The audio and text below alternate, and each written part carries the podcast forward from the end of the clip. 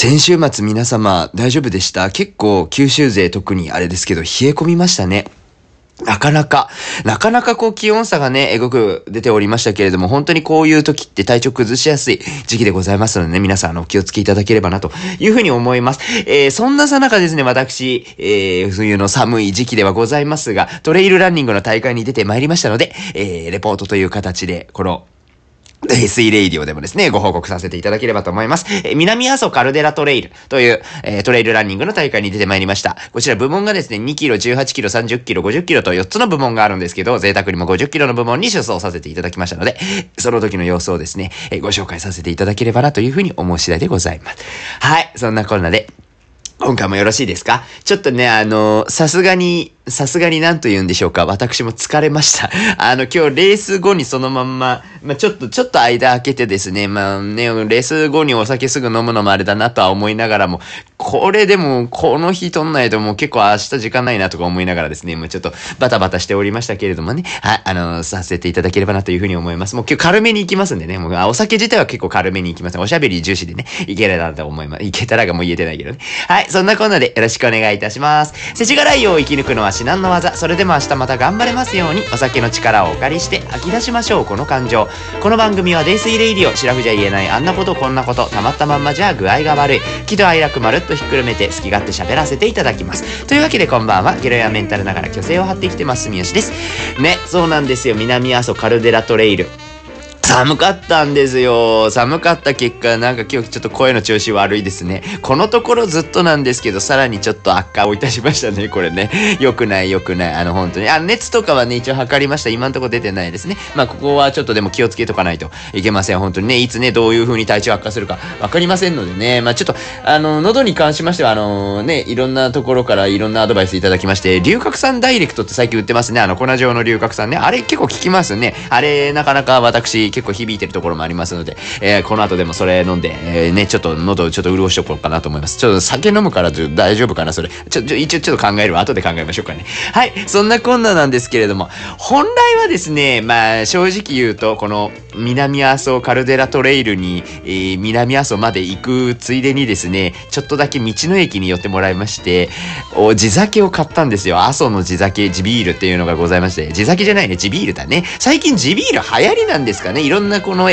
の駅であるとか、わりかしいろんなところで目にするようになったような気がしますけれども、そう、アソビールっていうやつをね、買ったのは買ったんだけれども、な、ちょっとね、今日はね、さすがにこのビールグビッといくみたいなのがちょっとしんどいなと、すいませんね、あの、最近、あれなんですよ、泥酔レイディオにメッセージいただく皆々様も、一人や二人じゃなく結構な皆様がですね、私の肝臓を結構気にしていただいてるということで、あの、あんまりね、もう無理して飲まないでいいからね、みたいな、ほどほどにしようね、みたいなことをね、優しくお伝えいただきますので、あの、そのようにさせていただければと思います。たまにはね、あの、好きで飲める、あの、本当に元気な時はね、好きで飲んでるんですけども、ね、今日はちょっとさすがにちょっと疲れも溜まっておりますのでね、えー、少しゆっくりめに行ければなというふうに思います。ということで、もともと買ってたお酒で、今日はちょっと行きたいなと思うんですけど、アルコール3%というね、はい、アルコール3%が一番程よいです。程よいやつといえば、ほろ酔いでございますね。えー、ほろ酔いの、えー、期間限定の味が出ました。ご存知ですかね？クリームソーダサワー。メロン味、メロンのやつですね。メロンとイチゴだったっけ？赤いカンカンのやつも出てたんですけど、まあ、両方買ってます。両方買ってますが、今日は緑色のカンカンのメロン味、クリームソーダサワーのメロン味をいただきたいなと思いますね。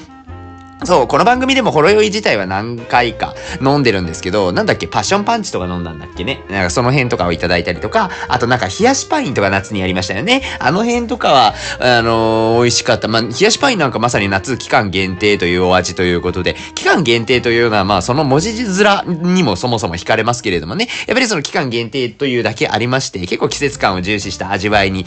かなりこだわって設定されてたりとかするので、私なんか結構やっぱ味としてもすごい好きなところがございます。ということで結構このほろ酔いシリーズの期間限定、私は割かし楽しみなんですけど、どんなお味がするのかをですね、サクッと飲んでいきたいなというふうに思います。ということで、スタバのマグカップさんにはいつもの通りスタンバっていただいておりますので、こちらに注いでいきたいなというふうに思います。カンカン開けてよろしいですか？今日はね、あの、ま、一応、あ、ね、そうね、あの、泥酔レイディオとしては、ちょっとこれはどうなのかっていうとこもありますけど、まだ私お酒一滴も飲んでおりませんでして、あの、そう、先にとりあえずちょっと喋り始めてからお酒飲んでようかみたいなね。今日だからほろ酔いレイディオですね。まあまさにほろ酔い飲むからね。はい、そのぐらいでやらせていただければと思います。カンカン開けます。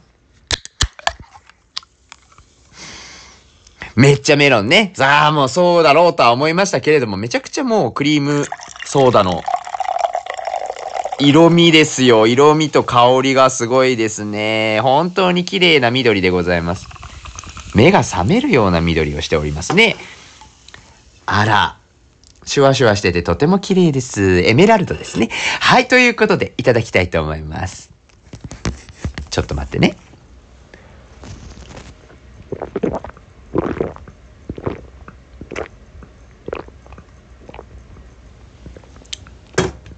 まあ、クリームソーダでございますよ。美味しいね。うん。いや、美味しい。あの、あれみたい。喫茶店とかで飲むアイス乗ったクリームソーダあるじゃないですか。あんな感じ。本当にそんな感じ。もう綺麗にメロンのクリームソーダの味わいを残しておりますね。ほろよいさんね、やっぱね、ほろよいさんっていうかサントリーさんですね。あの作ってらっしゃるのがね、サントリーさん味のね、あの、お作りが非常にお上手でございまして、お上手なんて私ごときが偉そうに言うあれでもないんでございますけれども、いつも感謝をしております。ありがとうございます。だからこれ本当に、例えばそういう、あの、底がまん丸のやつつけて、あの三角形みたいな、あの、縦長のグラスあるじゃないですか。あれにこのほろ酔いのクリームソーダサワー注いで、アイスクリーム乗せて、チェリーとか乗せたらもうほんと完璧に、大人のクリームソーダサワーになりますわね。多分そういうのを意識して作られてるんじゃないかなという気はいたしますけれどもね。まあそんな感じで、えー、非常にこうクリームソーダ感の強い、えー、ほろ酔いの味わいとなっておるございますね。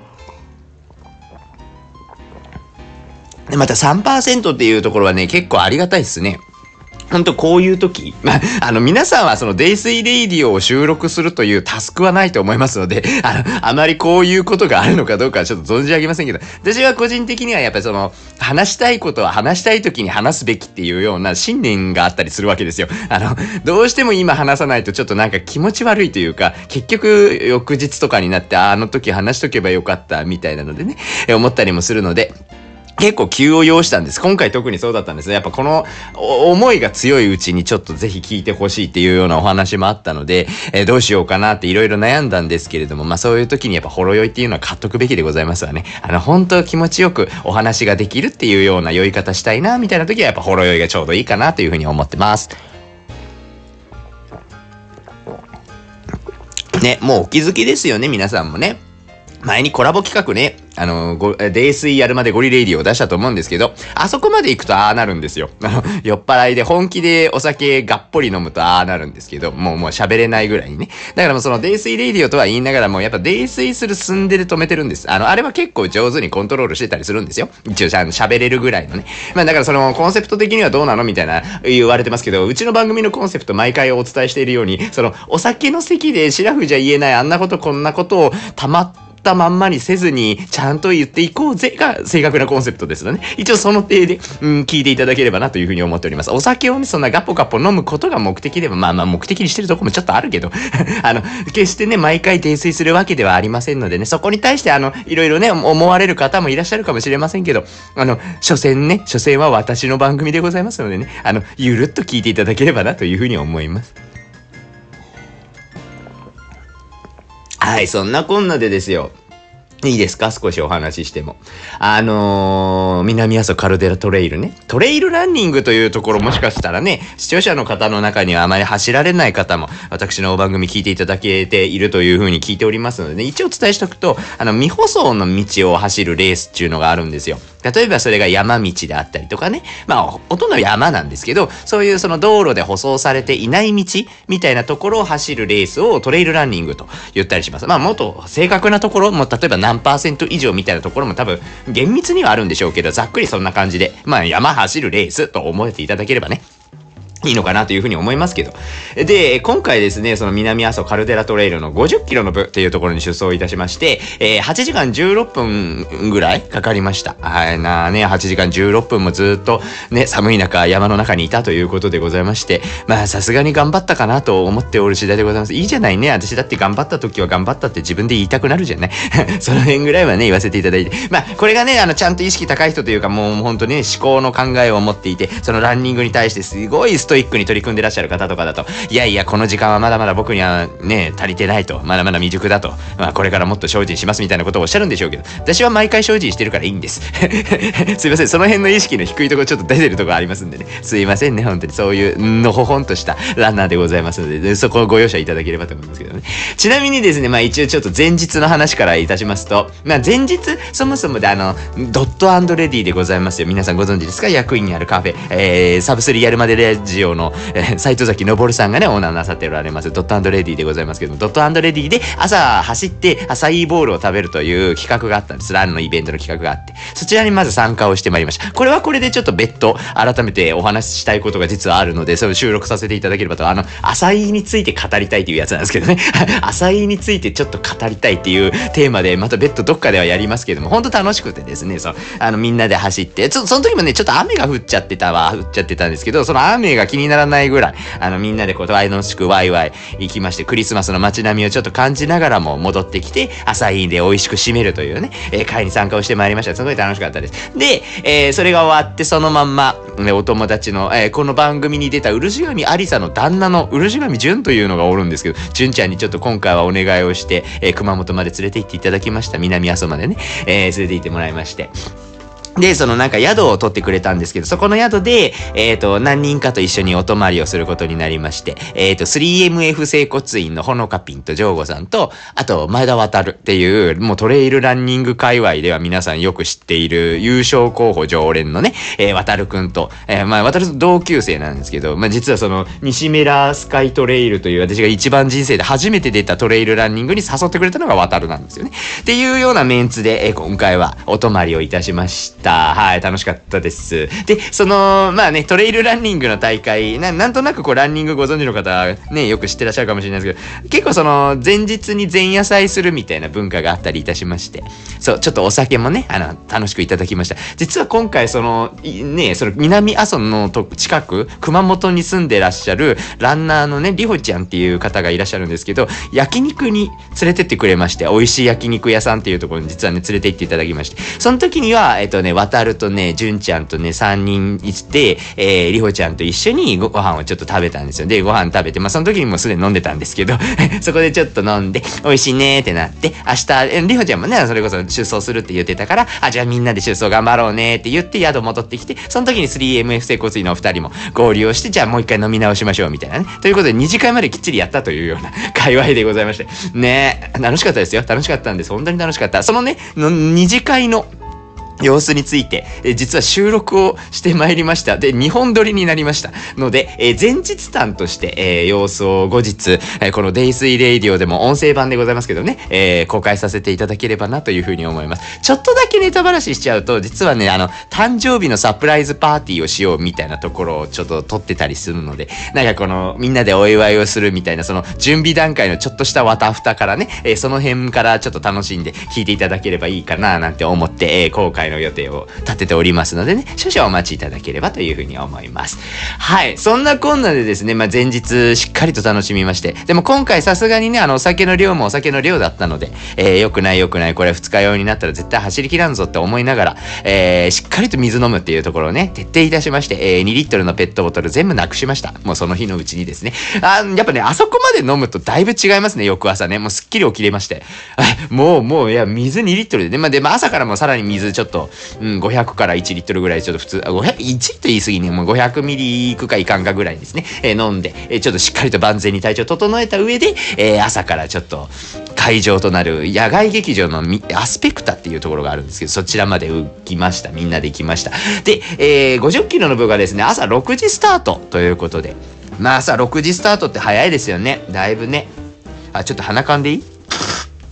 すいませんね。そうそうそう、今ちょっと寒くてね。そう、寒くてっていうか、その朝6時もね、だいぶ寒いというか、まあそもそもでね、最初にお話したみたいに結構もう、だいぶ気温低かったじゃないですか、この日曜日ね。そう、日曜日、そう、日曜日に出たんですよ、そもそもで。これ、あの、いつだったっけこれ放送のタイミングは12月の19になるのかな ?18 なのかちょっとわからないですけど、その、これ収録、違う違う違う、その大会出たのはですね、12月の17になったんですよ。その日曜日にね、ええー、撮影をさせて、あ、撮影で、じゃじゃごちゃごちゃになってる、えー、レースがね、行われたので行ってきたんですけども、まあまあまあ、全、その九州ね、全部冷え込んだんだろうというところはあるんですけど、まあさらに、えー、非常に標高の高い場所っていうところもありまして、すげえ寒かったんですよね。だマイナス1度ですか？スタート時点のところでは。もう極寒ですよ。もう極寒で打ち震え。打ち震えておりまして、もう本当に。さ、走れるこれ？みたいなね。そもそもその宿で目覚めた瞬間から、あのー、ちょっとょっとトイレ行こうと思って廊下に出た瞬間にわかるんですよ。この冷気の感じ、あの肌を刺すような冷気ね。あれが、ああ、これ外出たらちょっとやばいんじゃないって純ちゃんと話しました。ねえ、温寒かったですもんね、本当にね。もう本当レース出た方お疲れ様でございました。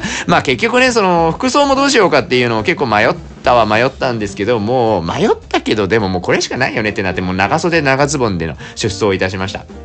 なんていうか、本当の、本当にその普通の気温でのトレイルランニングもそうですし、まあ、走るレースっていうと、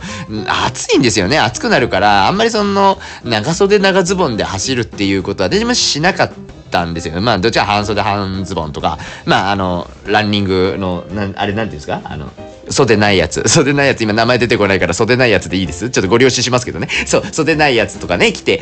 やったりするんですけど、まあ、今回はそんな袖ないやつで肩丸出しでいってるほど、そんな余裕ないぞって思いながら、もうあの、長袖長ズボンをね、もうしっかりと防寒対策した上で、え今回は臨ませていただいたというところになりました。はい。まあで、朝6時スタートいたしましたけど、結構そのコース、まあ50キロのコースに今回はね、え出走したんですけど、ちょっとコースの話はしておきましょうか。面白いですよ、このね。えっ、ー、と、アスペクタって、それ、それこそね、だから野外劇場があるんですよ、熊本に。で、そこの野外劇場のアスペクタがスタート地点で、最終的にそのアスペクタに戻ってくるんですけど、今回ですね、そもそもで4部門行われてるわけですよ。2キロの部と、えー、18キロの部と、30キロの部と、えー、この50キロの部っていうのがあるんですけど、あの、50キロの部に関しましてはですね、えっ、ー、と、その2キロの部で走るコース、30キロの部で走るコース18キロの部で走るコースを順番に、えー、走るっていうような形で50キロになるっていうような計算をなさってらっしゃるんですね。これうまく説明できてます？私もなんかちょ今 自分で自分で説明できてたかなと思って、もう2キロ、30キロ、18キロのコースを順に走行するコースっていう風になっておりますので、えー、なんていうかその2キロの部が走る人たちのそのコースも体感できるし、うん、30キロとか18キロで走る皆さんのコースも一緒に体感ができるというね、ちょっとお得な、ね、お得なファミリーパックみたいな感じのね、えー、コースになっている次第でございます。で、まあ、具体的に言うと、そのスタートしまして、その野外劇場のアスペクタっていうところが結構なんか広場みたいな感じになってたりするんですよ。で、2キロの部はその辺のその芝生みたいなところをぐるーっといろんなところを回って2キロ取ってるんですね。多分。そんなんだったと思うんですよ。で、そこのコースで2キロまず走るわけですよ。アスペクタ内をね、しっかりと走って、で、その後、えっ、ー、と、地蔵峠って言われてるところまで、まず行くっていうような流れになってます。で、ここがもう結構なその普通の峠走みたいな感じ、もうがっつりその、なんていうんですか、山道からいきなり入るっていうようなものではなく、最初にちょっとそのロード、その要は補正された道の、もう普通に登りをずっとこうガーッと登ってって、で、そこから途中で山に入り、その山々の山道をこうずっと登りながら、もう最初のね、えっ、ー、と、な、何キロぐらいだろう ?2 から行って、2から行って4、4、3キロ以降かな ?3 キロ以降はもう結構ずっと上りが続くんですよ。で、そのまま10キロぐらいまでずっとガーッと登るんですけど、で、地蔵峠を経由した上で、大谷岳っていう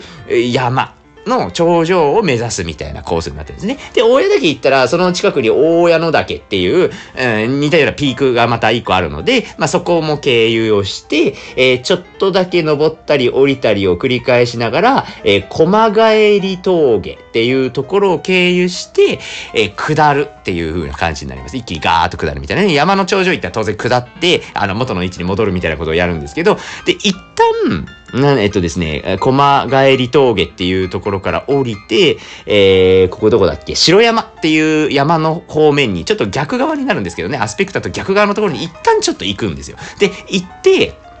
また、ガーッと山を登りまして、えー、登りをやって、、えー、そのまんまちょっと山の、その上の方をちょっとアップダウンあるところをガーッと登り、登ったり降りたりしながら、ある程度行ったら今度また降りて、で、降りていって、一旦また、駒帰り峠っていうところに元に戻るんですね。で、駒帰り峠に戻ったら、今度はまた同じコースを降りて、アスペクタの方に走っていくような形になります。その駒帰り峠っていう、まあ、山のちょっと峠の入り口みたいなところがあるんですけど、そこからガーッと下って降りて、分岐するんですよ。道が分岐するんですけど、で、左側に行くとアスペクタへつながる、えー、な、何ロードだっけ？グリーンロードって言われている道に出るんですよね。なんかグリーンロードってなん、なんだったっけ？なんか、その、えっと、ロロードレースじゃねえわ。なんかですね、こうバイクとかなのかな？ロードバイクなのかな？なんかそういうのが結構盛んに行われてるので有名みたいなのがネット記事でパート出てきたんですけど、だかそこの道路、補正された道なんですけど、そこをガーッと行ってアスペクタに一回戻るみたいなコースなんですよ。で、この時点で32キロになるんですね。で、32キロ走ったら、もう一回最初に行ったあの地蔵峠を目指すコース。にもう一周行くっていう風になるんですよ。で、もう一周なので同じコース、だから地蔵峠の方に向かってガーッと登って、ガーッと登って、最終的には大谷岳、大谷の岳っていうところの頂点を一回経由をして、少しだけ降りたり登ったりしながら、駒帰り峠っていうところを経由してもう一回戻るみたいな。で、アスペクタに最終的に帰っていくみたいなコースになります。そう、な、これめっちゃ口で喋ってますけど、伝わるかな？伝わるかな？これ地図見ながらだとね、あの結構分かったりするんですけど、要は駒帰り峠っていうところを3回経由するんですね。はい。そういう、そういうちょっとね、あの、同じところが3回来るみたいな、そういったコースになっております。まあ、それでも、その、なんていうんですか、周回とはまたちょっと違って、途中相中経由する場所が変わっていくので、なんか、道の景色としては結構いろんな景色が楽しめるようなコースになっておりました。そんな感じだったんですけど、まあ、レースの、その、内容的なところでいくと、まず最初に序盤の2キロがあるわけですよ。序盤の2キロはさっきもお伝えしたみたいに、アスペクタ内を2キロとりあえず走るみたいな感じなんですね。で、この2キロの時点で50キロ部門に出走された皆さん結構、結構なスピードで走られてるんですよ。で、私はちょっと、あの、50キロ走るから、最初結構テロテロ走ってもいいんじゃねって思ってた派だったんですよ。まあ、寒いってのもありますけどね、寒いから体を動かして温めなきゃね、みたいなところはもちろんあるんですけど、最初の2キロね、結構みんな足速くて、あれ、これ、これ皆さん、このペースで行って余裕なんだとすると、総力ちょっと差ないみたいな。私大丈夫かなこれみたいな。ちょ、ちょっとね、一歩引いちゃったんですよね。そう、その辺でね、やっぱもう皆さん練習をなさってらっしゃいますから、もう余裕なんだろうなって思いながら。まあ、あまりね、こう、このトレイルランニングで途中道が細いところに行ったりとかすると、結構その、早、なんかね、この自分が先にガーって出ちゃって、ちょっとスピード遅くなっちゃったりすると、後ろからこう抜いていただくみたいな感じを、起きたりするんですよ。で、まあ、あんまりそのなんか、狭い道とかだともう抜けなくなっちゃってずっと待たせたりするのも悪いので、私どちらかというと先に行ってほしい派なんですよね。ので、まあなんか、最初のうちにちょっとまあ行ける人が行きそうだったので、もう先に行ってもらって、で、その後、長い峠層に入っていきました。あの、さっきのね、地蔵峠っていうところに向かうまでのところっていうところで、最初は、えー、補正された道路のところの坂道を登りつつ、んで、えー、地蔵峠っていうところを経由するまでに一回山に入るみたいなね、感じになるんですけど、今回だから寒かったじゃないですか。でもほんと山がですね、雪なんですよ。もう完全に雪山になっておりまして。さすがに綺麗でしたね。すごいんですよ。やっぱりトレイルランニングの大会で、例えば10月とか11月とかに行われる大会の時って雪までは降ってなかったりするわけですよ。で、こんなに綺麗に完全に銀世界の中で走るみたいな大会ってあんまりないから、なんかすごい感動しちゃったんですよね。で、結構テンション高く走っておりました。で、もちろんまだ最初のね、10キロちょいぐらいの話になりますので、元気だったっていうのももちろんあるんですけど、その一面の銀世界に感動する模様をですね、一応これはさすがにちょっとテンションにかまけて撮っとこうと思いまして、えー、別途収録をその場でしてまいりましたので、このタイミングでちょっと挟み込んでおききたいと思いますね。最近そういうのを覚えました。あの、音声情報の中でこう編集したらね、うまいことこう番組の中で使えるんだなっていうの分かったので、え編集を始めてみましたのでね。はい、皆さんよかったら聞いてください。あの、当時のレースの途中のね、11キロ、12キロぐらいですかね、の様子をご覧ください。はい、ということで、泥水レイディオ出張版でございます。あのですね、南阿蘇カルデラトレイル、今、12キロ地点なんですけど、雪山なんですよ。がっつり雪山で。楽しい。今ね、あの、私だけしかいません、今。あのね、もう、早めに行ける人は先に釣ったか言っていただいて、私今、一人旅をのんびりとね、楽しんでる次第で走ってます、一応ね。ちゃんと走っておりますけれどもね。いやー、それにつけてもですね、本当に見た目が銀世界ですよ。ねえ、すごいの。なんかその植物にね、こう霜が折りかかっておりまして、それがもう雪化粧みたいでですね、非常に綺麗です。えそんな中を今、とことこ山の中ですね、走ってるわけなんですけど、いやちょっとね、高揚感がすごい。寒いけどね、寒いのは寒いけど、なんか気持ち的にはすごい楽しい。ねえ嬉しいです、本当に。なんかね、よかった出て。あのまだ12キロなんでね今回50キロのコースなんでまだまだあるんですけれどもね。取り急ぎ12キロ地点の私でした。じゃあ行ってきます。続き行ってきます。どうでしたでしょうかね。ね、テンション高かったでしょ。なんかね、すごいキャッキャキャッキャしてましたけれどもね、あれぐらいすごいテンション高かったんでございますね。なんかもう、その、結構銀世界も本当に綺麗な銀世界だったので、で、なんていうんですか、その山道をこう、まあ、ちょっとね、上りのところはどうしてもきつかった時とか 全然あるんですけど、ちょっと下るみたいな時って結構軽やかに走れたりするんですよ。雪とかだからちょっと滑ったりするのかなとか、ちょっと不安もあったんですけど、わりかししっかりとこう足場が固まっているみたいな時が多かったので、結構走れたりするんですよね。そういう時はなんかもうその、何ですか、もう本当に、あれですよ。だから北狐ぐらいの、そのなんかほら、雪の、雪山のところにこう北狐がこうジャンプしながらボスって入るみたいな YouTube の動画とか見たことないですか？あの結構可愛いですよ。北狐ってそういうなんか銀世界でめっちゃテンション上がるみたいなね、そういう性質があるのか存じてはおりませんけども、ああの感じね、あの感じで私もちょっとぴょん、ぴょんこぴょんこしながらね、こう、雪山をね、軽やかにステップを踏みながら、ああ、走っておりましたよ。もうだから私もしかしたらその北狐の遺伝子入ってるかもしれないんですけど、まあそういうなんか、ね、もう本当に自分が北狐かのようなね、もうまるで雪山の精霊みたいなもんですよ。もうとことことことこね。あの時はまだテンション高かったから、それぐらいのね、なんかいつもちょっと、ね、なんかこういうね、デイスイレディオで、なんかすごい生々しい口言うてますけれども、本当にもうフェアリーな感じでね、あの、このコース、楽しく走っておった次第でございました。で、まあ、一回地蔵峠ぐらいまで行ったんですけど、もうこの辺りからですね、やっぱちょっとさすがに、さすがにというかしんどくなってまいりましたね。っていうのが、そのなんか雪山じゃなくなったタイミングが一回あったんですよ。そのなんか、ちょっと雪解けしちゃってるところで、でも気温は相変わらず寒いみたいな時があって、なんか気持ち的にも一回ぐーっと落ち込む、落ち込むまでいかないけど下がっちゃったので、で、下がっちゃった上にずっと登りは続くんですですよ。っていうところもあって、あ、ここが踏ん張りどころだなって思いながらも頑張ったんですけど、やっぱちょっときつくって、うん、ちょっと途中歩き歩きしながら、まあずっとエネルギー切りもね、ちょっと起こしかけてたので、ちょっとね、食べるものを食べたりとかね、しながら、まあなんとか、まあ、大家の、大家岳、大家の岳っていうところを目指して、なんとか頑張っていっておりました。で、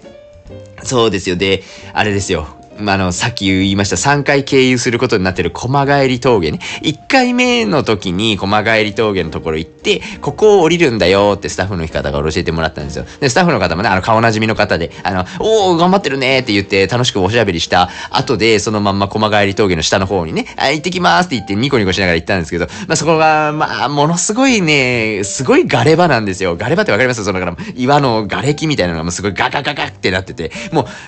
い、い、そんな、そんなすぐ走って降りられるところじゃないよ、みたいな感じね。もうほんと超ワイルドな、急な下り坂みたいなところが急に出てきまして。で、またこれがですね、あれなんですよ。冬山ということもありまして、岩、岩岩、岩の、岩岩っつって、そのなんか岩をこうなんかね、踏んで普段は降りていくんでしょうけども、この岩がまず凍っとるわけでございますよね。寒すぎてですね。で、凍った岩でちょっとつるって滑りやすいっていうのがあったの、プラス、地面は地面でですね、ちょっとジュチャジュチャしてまして、ぬかるみになってたわけでございますよ。これあの前日の雨の影響とかもあるんでしょうね。前日ちょっと雨降ってたので、熊本もですね、雨降ってて、ちょっとなんかこのぬかるみのその滑りやすさみたいなところも別途プラスにされてて。で、加えて、私はこれは結構厄介だと思ったんですけど、岩に苔生えてたりするわけですよ。で、苔ってその緑色のあの感じ。あの感じとっても見た目上は綺麗なんですけど、あれもあれで滑るんですよね。で、その3種の滑るがものすごいもうセットアップされてて、もうこれ、をさらにこの急斜面でやってくるかねってなった時に、私やっぱもう降りられなくなっちゃって、なんていうか上手に。もうだからその、もう手、手つきまくりですよ、それこそ。だからその、普段だったらね、もしかするとこう、ちょっと軽くジャンプとかして、ひょこ、ひょこみたいな、その岩の大丈夫なところにこう、ぴょんぴょんって行ったりするのかもしれないですけど、まあできなかったかもしれないけどね。もうそんな段じゃないから、ものすごい慎重になってました。もう本当怪我はしたくないので、でもそこでこけちゃうと、もう完全に岩がそもそもむき出しの状態になってる場所なので、えー、なんかもう、ちょっとでもこけて、岩とかにガスとかぶつかったら、そのなんか切り傷とかか、でも切り傷とかで済めばいいんですけど、その打撲とかさ、それこそもうほんとなんていうんですか、岩のその、めちゃくちゃこう、ガッとこう突き出たみたいなところ、その鋭い感じで突き出たところとかに、運悪くこう、ガサッとか当たったりした時に、結構なダメージを負うよね、みたいなことを、すごく怖くなってしまいまして、ものすっごい丁寧に言ってました。もうどのぐらいかというと1キロ20分ぐらいですかね。あの、そうなんですよ。1キロ20分っていうのも、あれですよ。もう本当にもう、普段の歩きとかだと1キロ10分とか12分とかね。で、とことことこって行くと大体着くんでございますけれども、まあそれよりもかなり慎重だったような気がいたしますね。もう本当に20分ぐらいかけて、はぁ、はぁって言いながらね、やっておりましたけれどもね。まあそれにつけてもまだ1回目の駒帰り峠からの降りる下りに関しましては、ま、ちょっとテンション高かったのもあったんですよ。こんな難しいところが出てくるなんて、どうしましょう私ったらって思いながらね、キャッキャキャッキャしてました。キャッキャウフフしておりまして。ね、もうそれこそだから、誰もいなかったからよかったんですけど、結構その、何ですか、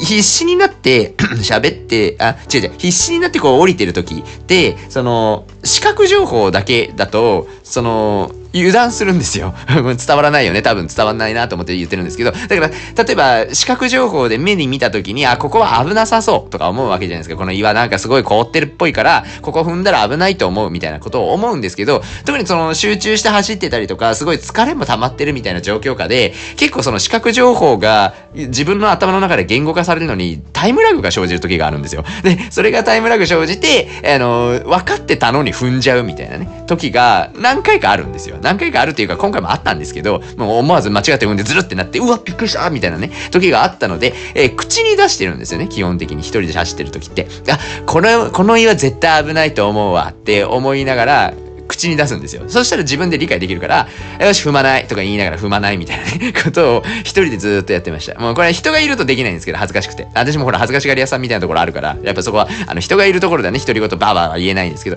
一応後ろとか確認して、前後に誰も人がいない状況だなって思ったらめっちゃ喋ってましたね。そう、だから人が見たら結構びっくりされてたと思いますよね。なんかね、ずっと喋りながらね、キャキャキャキャ言いながらやってるみたいなね。もうなんかちょっともうあれですよ、手探りという、手探りっていうか足探りですけど、この足でね、こう岩をジュジュジュンってしながら、えこれも滑るかどうかちょっとわかりませんけれども、行ってみますか。行ってみますか。踏んでみますか。はい、滑る、みたいなことをずっとやってましたね。はい、もう今、今のはもう本当にやってた通りに言いましたけど。そういう感じでね、あの自分でなんとかなんとかこうテンションも上げつつ、え危険察知能力を高めつつですね、え、むん、必死にこい、必死ぶっこいて降りておりました。で、まあまあね、駒帰り峠、まあ3回のうちの1回目はまだちょっとテンション高かったんですけどね、まあ2回目以降はなかなかちょっとあれになるんですが、とりあえずね、1回下って、またその別のコースに行くわけでございますよ。今度ね、また、登りがまた来ますのでね、行くんですけど、今度あれでした。ちょ、ちょっとね、あの、なんか順番が前後してたら本当申し訳ないんですけど、木段が結構あったんですよ。木の階段ね。木の階段がガーッと続くみたいなところがあって、もう漏れなく木の階段の木の部分もやっぱり凍っとるわけでございますよ。まあそりゃそうよね。岩が凍るぐらいだからね、木だってもう水分含んで、もう凍ってたりはするよね、みたいな。で、まあその踏ん張りが効かなくなるわけですよね。その間違ってその木の部分とかね、踏んだら。まあ登りもそうなんですけど、下りとか特に怖いんですよね。この木段の下りみたいな階段の時に、その木の部分とか踏んじゃうと思わずスルって行ったりもするので、まあできるだけこの木の階段の部分、木の木段の部分はあまり踏まないように、こう地面のところをね、うまいこと探しながら、うん、降りたりとか登ったりとかしておったんはおったんですけれども、まあそもそもで階段って大変よね。なんかどこぞのレースを思い出しました。なんかね、6月ぐらいに白竜荘っていうね、それこそ熊本じゃなかったかしらね、あの、日本一の名段、石段、名段で言われている333段の階段を登るというね、えー、すごいレースがございまして、まあそれもね、今年あるのかどうかっていうところもあるんですけれども、そのね、階段レース、実は何回か出ておりまして、あの時、何回出ても辛いっていう、辛いっていうか、すごい、すごいんですよね、あれもね、足が、足取れる人いっぱいいるんじゃないですかね。多分だけどね。それを思い出してました。うわ、なんかこれもなんか上見上げたらずっと階段やったわ、みたいなので、またここもテンションがね、ガーッと下がっちゃうところではございますので、どうしましょうみたいな感じでね、とりあえず頑張っていきまましたけれどもね、もうちょっとだいぶゆっくりでした。もう本当に、はあはあ言いながらね、登りとか頑張りましたけれども。ねえ、本当に。で、まあ、その階段ガーッと登って、で、山をちょっと経由して、また駒帰り峠ですよ。もう皆さん覚えてきたんじゃないですか？駒帰り峠ね。でそこからまた降りてもう2回目ともなればなれるのかと思いきやなれないわけですよ。もう怖い怖い。むしろなんか氷の容量増えたみたいな感じになってて。より丁寧にねいかないと、まあ、でもそもそもで何回かこけちゃったしですね、えー、どうしたらいいんだろうって思いながらね。もうほんとこれってうまくなるもんなのかしらとか思いながら必死にこいてなんとかこう降りてまいりましたけれども。うん。で一回アスペクタに戻るわけですよね。ここから一回アスペクタっていう野外劇場に戻るスタート地点に戻るわけなんですでスタート地点戻るまではね一回あのロードの部分を挟みますので、まあ、補正された道なんでねある程度走れるところになりますからまあちょっと上りも出てくるんですよ。まあ、下り上り。まあ、下り基調だけど、ちょっと登ったりもするので、ちょっとできる限りは、まあでもね、ここで走らんと、ちょっとあの、関門時間とかも結構厳しかったりするので、えー、こう走った方がいいよねって思いながら、なんとかね、こう、ロードの部分だけは必死に、まあ一応ほら、あの、私、エイルランニングクラブのマネージャーということを名乗っておりますので、まあ、エイルの端くれ、端くれも端くれですけどもね、端くれとしてはやっぱここは走っとかんとやばいよね、みたいなことを思いながら頑張って言ってたんですけどもね、これがまた一回戻るとね、なんかもうゴールした気分になっちゃう。ね、時はありますよ。もう一回アスペクト戻ったらもうなんかもうこれゴールだね、ゴールじゃねって思ったりもしましたけど、まあもちろんその一回ね、こうガーッと降りてって、そしたらあのスタッフの皆さんとかもみんなね、あ、お帰りなさい、また行ってらっしゃいみたいなこと言われるわけですよ。もう一周あるからね。そうそう、もう一周ありますから。もちろんそのもう一周行ってらっしゃいって言われました。そりゃそうよねってコースだもんねって思いながらね、なんとか行きまましたけれどもね。そう、で、2周目はだから最初に行った、え、スタートしてからその2キロのアスペクター終わった後のガーッと登るっていうとこと全く同じ道を通るわけなんですけど、もうね、これはもう、なんですかね、もう30キロも走ったからそうなんでしょう。もうこの時点でね、もう32キロになってるんですけど、まあやっぱ2周目が辛いね。2周目って1周目と同じコースとは思えない辛さがありますよね。なんかもう、新鮮。もうもはや新鮮。なんか同じじゃないもんね。そう。なんかもう、すっごい新鮮だなって思ってふと周り見たんですけど、そもそもでね、冷静に考えたら景色が違うんですよ。で、なんで景色違うんだろうっていうことを一回考えたら思い当たったのが、そのなんか気温がね、さらに下がったっぽいんですよね。なんか雪がね、濃くなったんですよ。てか降り始めた。あの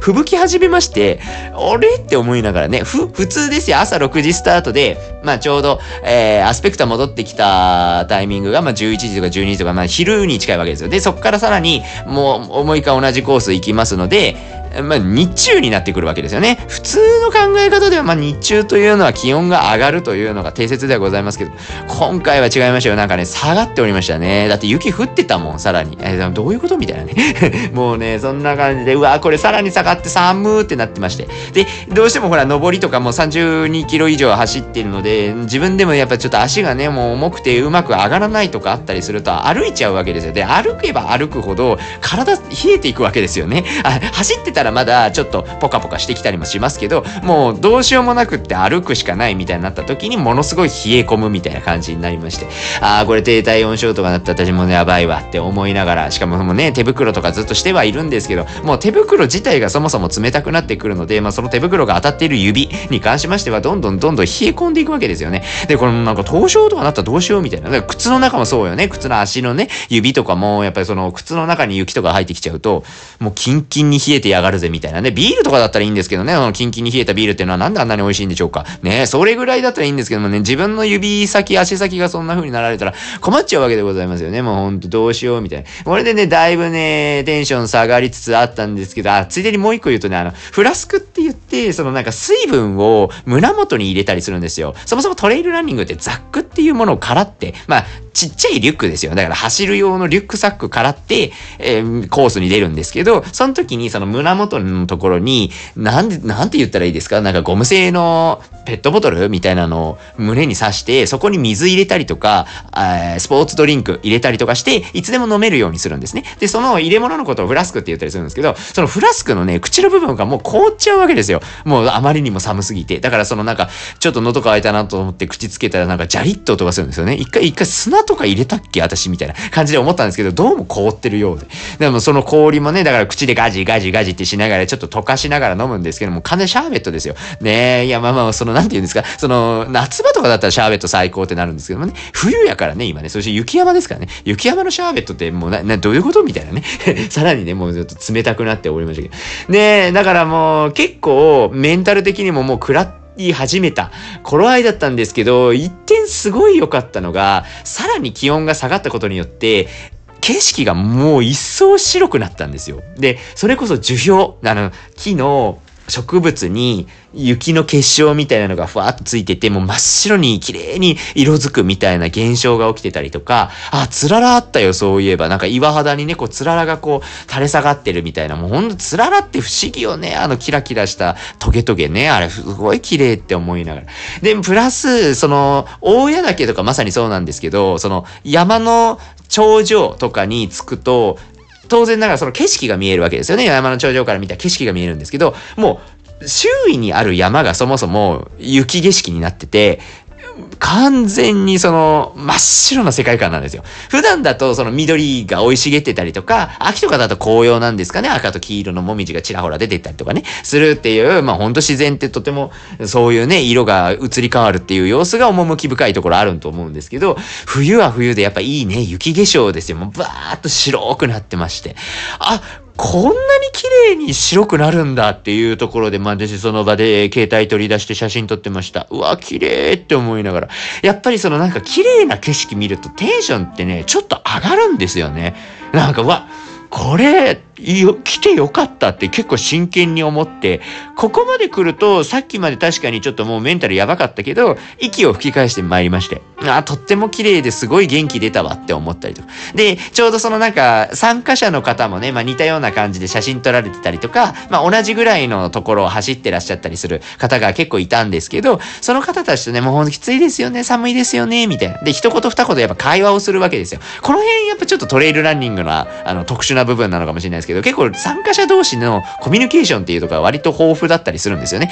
で、あのー、言葉を交わすみたいなのって結構大事だったりするわけですよ。これもテンション変わってくる。なんか一回その、なんて言うんですかね、ものすごく自分一人でずーっと走ってると、やっぱずーんとこう気持ちとかもガーッと落ちていって、もう本当に走りにそれが影響する。まあだからもうなんか走り出しがすごいしんどかったりとかね、するんですけど、一回こう人と喋ったりとか、ちょっと軽くでも笑ったりすると、リセットされるというか、きつかった、きついのはきつい。もう体の疲労とかはずっと残ってるけど、こ気持ち面では割かしちょっとリスタートできるような状態になるので、結構そういうのもいろいろやってました。だからもうちょっと自分からね、声かけたりとか、もうなんだったらちょっと後ろから来てる人いたら、あ、ごめんなさい、ちょっと今きついんで先に行ってもらえますか？って言って先に行ってもらいながら、で、その時にちょっと一言二言でもうほんときついですよね、みたいな。で、向こうも返してくれるわけですよ。いや、本当にね、もうなんか、もうね、いい、早く帰ってあったかいの食べたいですね、みたいなね。そういう会話ができると、まあ自分ほっとするわけでございますよね。しかもなんかね、ありがたい、本当ありがたい話だし、このこんな話すると手前味噌かもしれないですけど、泥酔聞いていただいてる方とかのね、コメントとか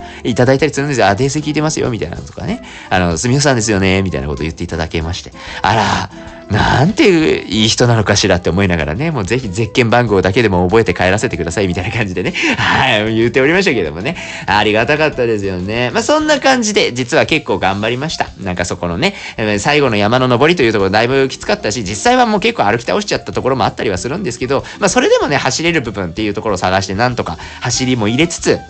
山の頂上、大谷岳ですね。大谷岳、大谷の岳っていうところのピークを一回通り過ぎまして、あの、また地獄のあれですよ、あの、駒、駒帰り峠ね。駒帰り峠からの下りっていうところを最後の3回目、なんとか、なんとかもうゆっくりではありましたけども、無理やり降りて。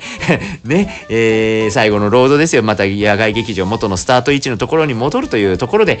ね、最後のロードに関しては足ね、やっぱちょっと、なんでしょうか、まあ、あんまり持ってはなかったっちゃ持ってはなかったんですけど、ちょっと意地もあって、ロードぐらいは走らんとこれはしっかりやらんといかんなと思いまして、一応頑張ってかっ飛ばしました。ね、あの、さっきもね、あの、ちょろっとその、この駒帰り峠のとこキロ20分ぐらいってお伝えしたかと思うんですけど、まあ、最後のね、ロード走ぐらいはしっかり、まあ、上りもあるからちょっと上りの部分遅くなったりはしましたけど、最後の400メートルだけは4分半ぐらいで、ちょっと一応押しまして、最後の4分半はね、結構やっぱしんどかったですね。あそこまで上げるとちょっとやっぱさすがにしんどいなとは思いましたけれど、まあ、下りっていうところもあったんでね、えー、なんとかスピードを出せまして、無事に完走という形で、えー、ゴールができました。ありがとうございました。ねえ、よかった。た。頑張りましたよ。本当に寒かった。寒かった。もう終わってから速攻振る舞いのところに行きまして、振る舞い食をね、あのゴールの、ゴールした参加者の方向けとか、あの、まあ、ゴールもね、あの途中で、え関門とかの時間もあって引っかかっちゃった方とか、参加者全員にね、あの、振る舞い食っていうのが提供されるんです。で、温かいお蕎麦を今回ご用意いただきました。ね、お蕎麦速攻食べました。お蕎麦美味しかった、本当に。梅干しとかを1、2個入れるとね、またこれがたまらないわけでございます。私、梅干し好きだからね。そう、そんなんでね、ああ、またこんな頑張ってよかったなって思いながら。ねえ、思いましたね。レース全体の感想でいくと、峠走って大事ってめっちゃ思いました。だから、結局、そう、これもね、話したんですけど、お友達とも話したんですけど、その、まあ、山道ももちろんあるんです。もちろんね、それはトレイルランニングですから、山道を上がるっていうとこもいるんですけど、あ、そうそう。だからそれこそ、駒返り峠の話もしましたけど、やっぱ危ない時って危ないから、どうしても早く走れなかったりするわけですよ。で、もうその辺のね、そのスキルみたいな、その山道をどう攻略していくかみたいなところももちろん必要なんですけど、絶対的にやっぱり峠っていうのはどのレースでも出てくるよねっていうような話をしてて、まさに今回もしょっぱながもう峠、もうがっつり登っていくみたいな、もうアスファルトの道だけでもザーッと山の肌に沿ってガーッと登っていくみたいなところがあるので、やっぱりその峠走である程度走れるみたいなところが、すごいこのレースの完走できるか否かみたいなね、ところを左右するんだなっていうところを改めて実感をいたしました。ね、あの、何かとサボりがちでございましたから、私も練習ね、サボりがちであったので、やっぱ峠走っていうところの大事さはちょっと身に染みて感じましたのでね、練習頑張ろうかなというふうに思ってる次第でございます。まあ、レースの感想としてはそんな感じですね。楽しめました、本当に。あの、景色大事。景色大事だし、人と話すの大事ってめっちゃ思いました。し、あのー、本当に今回寒かったということで、えー、まあもちろん参加者の皆さんもね、風邪ひかないようにね、気をつけていただきたいなと、温めてね、その後もね、あの、風邪ひいてないかとか確認していただければと思いますけど、ボランティアの皆さんんですよ。スタッフの運営の皆さんとね、ボランティアの皆さんですよ。絶対寒かったと思うの。もうだってもうどう考えたって寒いもん。自分走らないんでしょ？だからボランティアの方は別にガーってずっと走ったり動いたりするわけじゃないですから。ね、選手の皆さんを待ってくださってるわけでございますのでね。もう今回寒かったんじゃないかなと思います。本当にあの、一日中、本当にお疲れ様でございました。本当にありがとうございました。ね、本当にみんなのおかげでね、こうやって山を走らせていただけるということの感謝を改めてしつつ、えー、この南阿蘇カルデラトレイル50キロの部のレポートと変えさせていただければなというふうに思う次第でございます。最初にお伝えしたように、あの、南阿蘇トレイルの前日談として、えー、誕生日サプライズパーティーをやりましたよ、みたいな話とか、まあ、あの、飲み、二次会の飲み直しどうなったかみたいなところに、これはあの、2本分録音を取っておりますので、えー、まあ、どっかのタイミングでひょいひょいっと流したいなと思いますので、そちらもぜひ聞いていただければなというふうに思います。あ、この人こんだけ酒飲んだ翌日に走ってるんだなって思っていただければと思いますけどね。これもうお酒飲まなかったらもしかしたらもうちょっといいとこ行ってたかもしれない。わか、わかりませんけどもね。まあまあ、あれもガソリンみたいなとこあるから、ね。